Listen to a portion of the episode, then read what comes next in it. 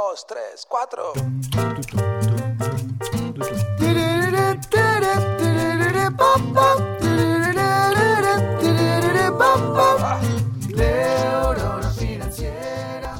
En la vida todos cometemos errores financieros. Nadie nace sabiendo. Aprendemos por imitación y usualmente solemos aprender mal. Hay algunos errores que se caen de maduros, que sabemos que lo que estamos haciendo no está bien. De eso hablábamos la semana pasada. Pero ¿qué pasa de los otros?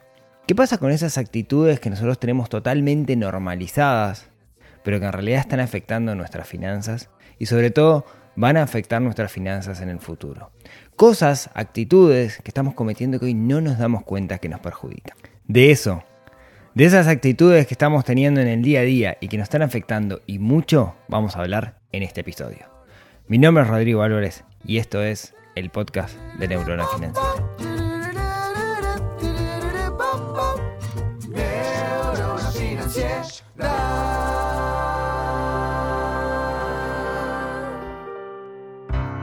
Muy buenos días, tardes, noches para todos. Bienvenidos a un nuevo episodio de esto que es el podcast de Neurona Financiera. Esto es un podcast que está en su episodio número 249 y que desde hace 5 años, más o menos, venimos charlando en cómo despertar esa neurona financiera que tenemos un poquito dormida y que estamos obligados a despertar para ser personas más felices. Venimos charlando de actitudes relacionadas de una u otra forma con el dinero, pero que no giran en torno al dinero, sino que giran en torno a la persona. Venimos hablando de cómo usar el dinero como una herramienta en pro de nuestro beneficio y no estar corriendo atrás de la plata todo el tiempo, porque al final del día la vida es demasiado corta como para eso. En el episodio pasado, en el episodio 248, estábamos charlando sobre la importancia que tiene entender y mejorar algunos de los errores financieros que estamos cometiendo en el día a día. Y enumerábamos cinco errores financieros que me parece que muchos cometemos, que somos conscientes que los estamos cometiendo, que pensamos que no son tan graves, pero que de una u otra forma nos afectan y mucho. Hoy vamos a estar charlando de cinco errores, pero que no sabemos que son errores. Lo que lo hace mucho peor el tema. Actitudes que tenemos totalmente normalizadas, actitudes que de una u otra forma nosotros hacemos en el día a día, que nos están afectando mucho, pero que no somos conscientes que nos están afectando. Porque si yo, por ejemplo, vivo a crédito y todo el tiempo estoy corriendo atrás de plata que tengo que pagar y estoy debiendo, me puedo dar cuenta solito que eso me está afectando.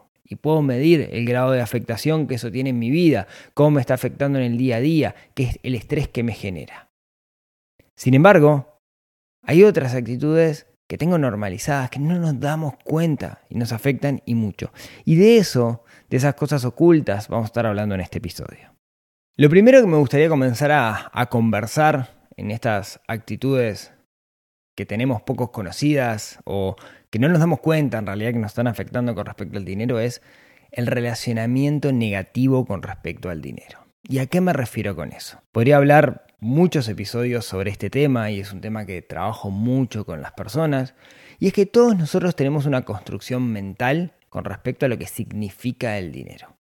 Eso está fundamentado, está cimentado en cómo fue nuestra relación con el dinero en nuestra primera infancia, cómo papá y mamá se llevaban con el dinero, qué tanto faltaba o qué tanto se sufría el dinero en nuestro hogar. Eso construye una visión que puede ser una visión positiva o una visión negativa. Para muchas personas, esa visión, esa construcción mental que se arman sobre el dinero, tiene un peso, le damos un alma. Decimos es bueno, decimos es malo, pero si decimos es bueno o es malo, lo que estamos haciendo sin darnos cuenta es ponerle un alma, ponerle intencionalidad al dinero. El dinero es una cosa, es una herramienta. Una motosierra es una herramienta. Puede ser muy buena, porque me sirve para cortar leña, pero si lo uso mal, me puede cortar un dedo. Pasa exactamente lo mismo con el dinero. Tenemos una tendencia a deificar o demonificar, qué palabras difíciles, el dinero. Tenemos una tendencia a ponerle alma, como yo decía, a ponerle una intencionalidad. Y eso, sin darnos cuenta, lo que nos hace es poner el dinero ya sea en un pedestal positivo o un pedestal negativo, es Dios o es el diablo. Y no es ni una cosa ni la otra, es una cosa. Entonces, creo que lo, lo primero y lo que no nos damos cuenta que nos afecta muchísimo es justamente la construcción mental que nosotros tenemos con respecto al dinero. Y el gran problema que tenemos ahí es que existen ideologías. Y muchas veces nosotros, por cómo nos criamos, por el entorno en el cual vivimos, nos sumamos a esa ideología. Entonces, está perfecto, por ejemplo, que alguien sea una ideología de izquierda, y está la tendencia que quien es de una ideología de izquierda tenga esa idea de que, eh, bueno, el marxismo, leninismo, proletariado, no sé qué, no sé cuánto, los que hacen plata están explotando a los demás. Que en una época tuvo sentido, pero quizás en este momento de la historia no tenga sentido. No solo eso, sino quizás en este momento de la historia, para mí, individuo, me está perjudicando tener esa mentalidad. En la otra punta tenemos aquello que en realidad de repente tiene una visión política e ideológica muy de derecha, libre mercado, donde todo se soluciona con dinero, y tampoco va por ahí. Entonces, la construcción mental que yo tendría que tener con el dinero, independiente de mi ideología, es aquella que me ayude a usar el dinero como una herramienta para vivir una buena vida. No quiero entrar en discusiones de, política sobre este tema, eh, porque es un tema delicado. Ustedes saben que política, religión y fútbol son cosas de las cuales yo prefiero no hablar porque siempre terminamos discutiendo. Ya, yo no, digamos, pero como que la gente se pone la camiseta en ese sentido, ¿no? Tienen, de alguna manera pensamientos em, axiomáticos, podríamos decir, ¿no? Eh, dogmas, ¿sí? Ahí va, va por ese lado, ¿no? La gente crea dogmas con respecto al dinero, con respecto a su posición política, y no va por ahí. Yo lo que digo es, nuestra comprensión con respecto al dinero, nuestra visión con respecto al dinero debería ser aquella que nos ayuda.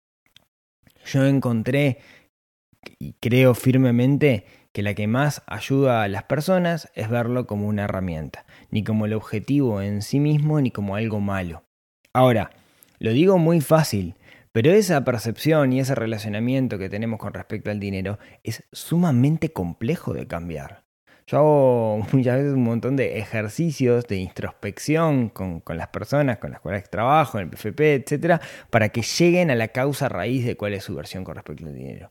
Y ahí aparecen monstruos enormes y está bueno asesinar esos monstruos. Entonces, no me quiero extender mucho con esto, les decía, podría hablar horas y horas, pero me parece que lo primero esa eh, actitud que estamos teniendo hoy por hoy que nos perjudica está relacionada con cómo nosotros nos relacionamos con respecto al dinero. Una forma relativamente sencilla de poder cambiar esto es hablando de dinero.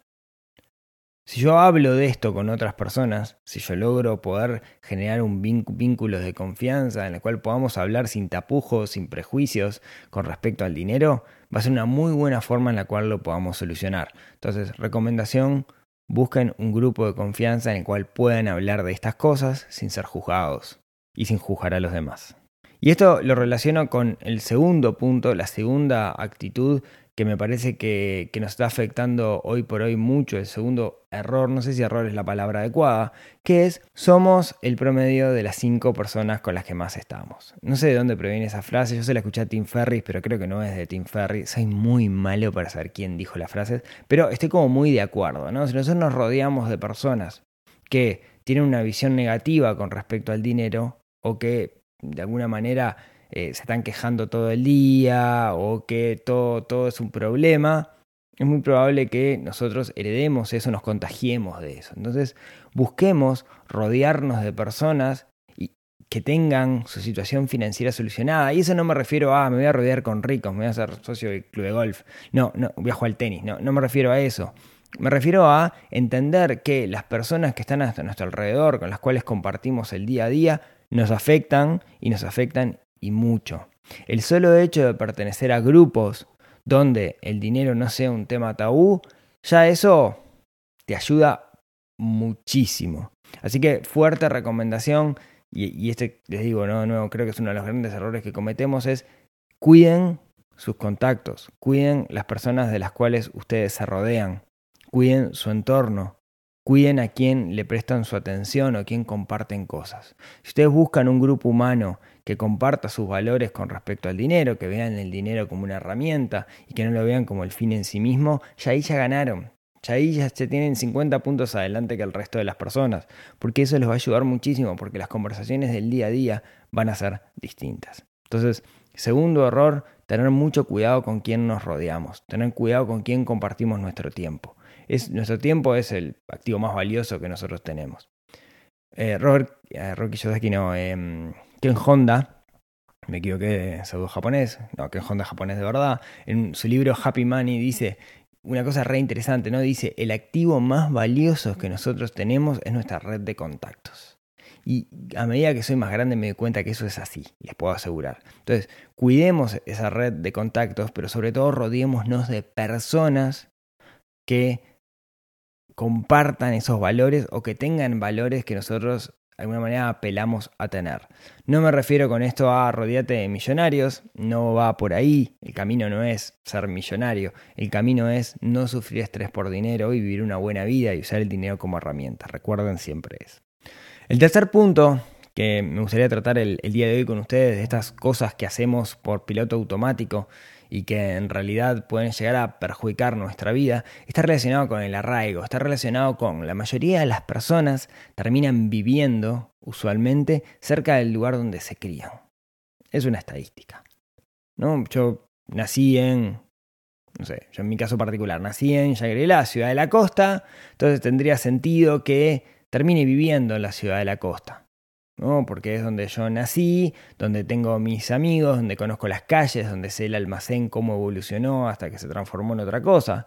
De hecho, mi familia, mis hermanas viven todas en la ciudad de la costa y todos nos criamos en la ciudad de la costa. Y es muy normal eso. Nos cuesta mucho el desarraigo, nos cuesta mucho irnos a otro lugar. Pero la pregunta que tenemos que hacernos es, ¿es la mejor para mí vivir en este lugar? El lugar donde nosotros vivimos nos marca y nos marca muchísimo, nos marca las personas con las cuales nos rodeamos, nos marca el estilo de vida que nosotros queremos tener. Y usualmente lo que nos termina pasando es que caemos en lo que nos toca. Caemos en repetir lo que nuestros padres o nuestros abuelos eligieron para nosotros. ¿Y eso es lo mejor?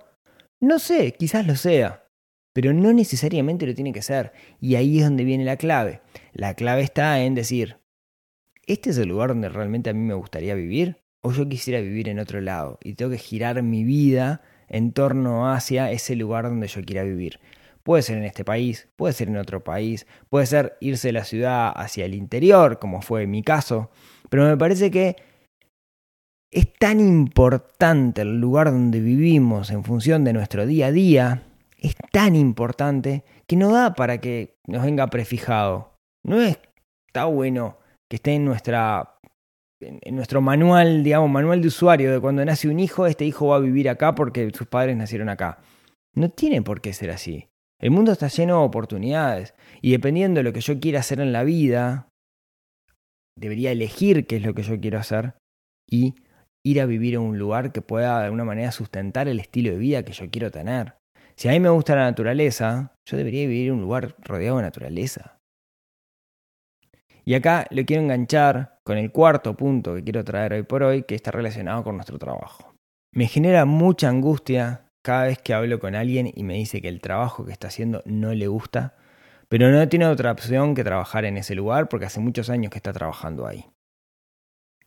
O porque no se puede mudar a otro lado como quisiera porque en realidad no hay el trabajo que ella podría hacer. Y la realidad es miedo. Todos tenemos miedo, ¿no? Cuesta muchísimo eso. Pero Creo que no deberíamos nunca nosotros trabajar en algo que no nos gusta. Estamos ocho horas o más dedicándoles a un empleo y no está bueno hacer algo que no nos gusta, hacer algo que no nos llena. Claro, hay un problema que a medida que pasa el tiempo, y esto yo lo viví, cada vez te sentís más cómodo en ese lugar porque es un área de dominio que lo manejas de taquito. Entonces, en realidad te sentís bien porque sabes lo que hay que hacer. Pero realmente, ¿ese trabajo está asociado con tus valores? ¿Realmente lo que vos querés aportarle al mundo es eso? ¿O, no van por ahí los tiros? Creo que eso es clave. Creo que es clave que nosotros hagamos cosas, dediquemos nuestro tiempo en tareas que realmente disfrutemos. Y acá con esto lo engancho con el estudio. Estás estudiando algo, hiciste cuatro años, estás a punto de recibirte, pero te das cuenta que no te gusta, y lo mejor que puedes hacer es aceptar que esos cuatro años aprendiste cosas que de una u otra forma te van a servir en la vida, pero no busques un trabajo de eso si no te va a gustar. Algo bien interesante que tienen las... Cuando uno estudia, por ejemplo, para ser docente acá en Uruguay, y esto me, me contaba Aira, mi esposa, que cuando vos haces, estudiás para ser, ella, estudió para ser docente de matemática, y llegó un momento que tiene las prácticas estudiantiles. Y hay una diferencia impresionante entre la teoría de entender la matemática y entender cómo enseñar la matemática, que ir a dar clase a un gurí de 14 años que odia la matemática. Y cuando le tocó eso, dijo, a mí me gusta la matemática, pero esto no me gusta. Yo no me veo toda mi vida lidiando con adolescentes de 14 años que no le dan bola a la matemática o que no, de alguna manera no entiende lo que le estoy explicando porque su cabeza está en otro lado. En el caso particular de ella decidió dejar la carrera y ir para otro lado. Capaz que otro dice, no, quiero seguir adelante, sin hacer juicios de valor. Pero lo interesante de esto es que está bueno practicar la, la, práctica, valga la redundancia, de la tarea o aquello que nosotros estamos estudiando, porque difiere mucho de la teoría. Yo soy de la idea que si estamos estudiando algo y cuando lo empezamos a ejecutar, y está bueno empezar a ejecutarlo en, etapas tempranas de, la carrera, vemos que no nos gusta, dar un paso al costado. Quedarnos con aquello que aprendimos, como diría, y después unir los puntos, diría Steve Jobs en aquel viejo discurso. Entonces, creo que el, cuarto punto que quería tratar era ese, ¿no? Me parece que es sumamente importante que nosotros dediquemos nuestro tiempo, nuestro esfuerzo y nuestra atención laboral en cosas que realmente disfrutemos. Tampoco tampoco idealizar el trabajo, ¿no? Creo que no existe el trabajo que uno esté todo el tiempo re feliz tirando florcitas al aire y diciendo, qué maravilloso que es esto, oh, qué contento que estoy. A mí me encanta mi trabajo, pero a veces me cansa y a veces tengo ganas de no hacerlo y de meter las patas arriba del sillón y ver una película y está bien. No idealicemos, no existe creo que el trabajo que no nos canse, siempre me siento a pleno, siempre tengo energía. Es muy hollywoodense eso, pero no es verdad, a veces nos vamos a cansar. Entonces también ahí implica un trabajo de introspección muy fuerte de si en realidad me gusta mi trabajo o si eh, en realidad estoy cansado en este momento de la historia, digamos, ¿no? En este momento estoy cansado, entonces quiero tomar un descanso. No es lo mismo que odio mi trabajo. Bien. Y ese creo que es un punto sumamente importante. ¿Cómo afectan nuestras finanzas? Bueno, en todo, ¿no? Creo que si nosotros hacemos algo que realmente nos gusta, lo vamos a hacer mucho mejor y eso va a terminar repercutiendo en que ganemos más dinero. Repito, si hacemos algo que realmente nos gusta, lo vamos a hacer mejor. Y siempre que hacemos algo mejor, va a repercutir en que ganemos más dinero. Y para terminar, el, último punto, este, este, este es repetido, porque yo decía, la semana pasada yo decía que uno de los grandes problemas es que la gente no tiene un plan y vive en piloto automático, reacciona. Creo que, y de hecho mucha gente me respondió, uy, yo por suerte hice mi plan y está perfecto, creo que todos tenemos que tener un plan, pero déjenme darle un doble clic sobre ese plan. Me parece que no solo basta con tener un plan, que muchas veces lo asociamos con tener objetivos y eso es parte del plan. Creo que tener un buen plan financiero implica no solamente eso, sino tener una metodología de seguimiento. Y suena de repente como muy poco humano y muy de proyecto esto de tener metodología de seguimiento del plan.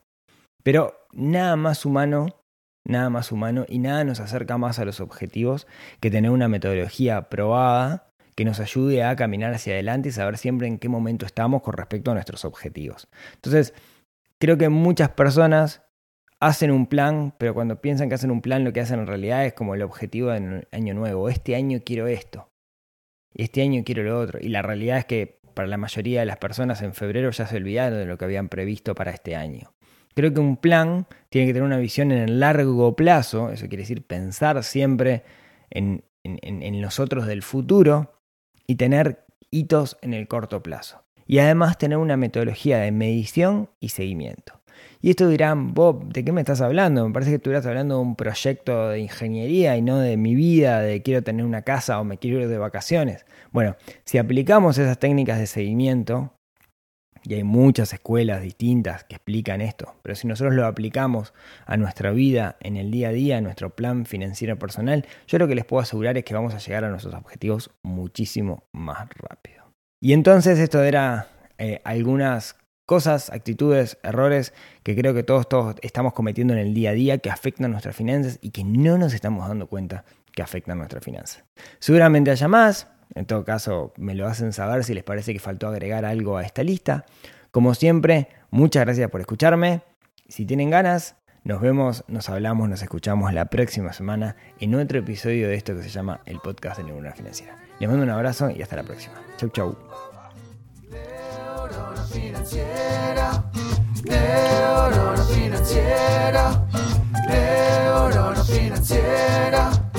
Neurona financiera.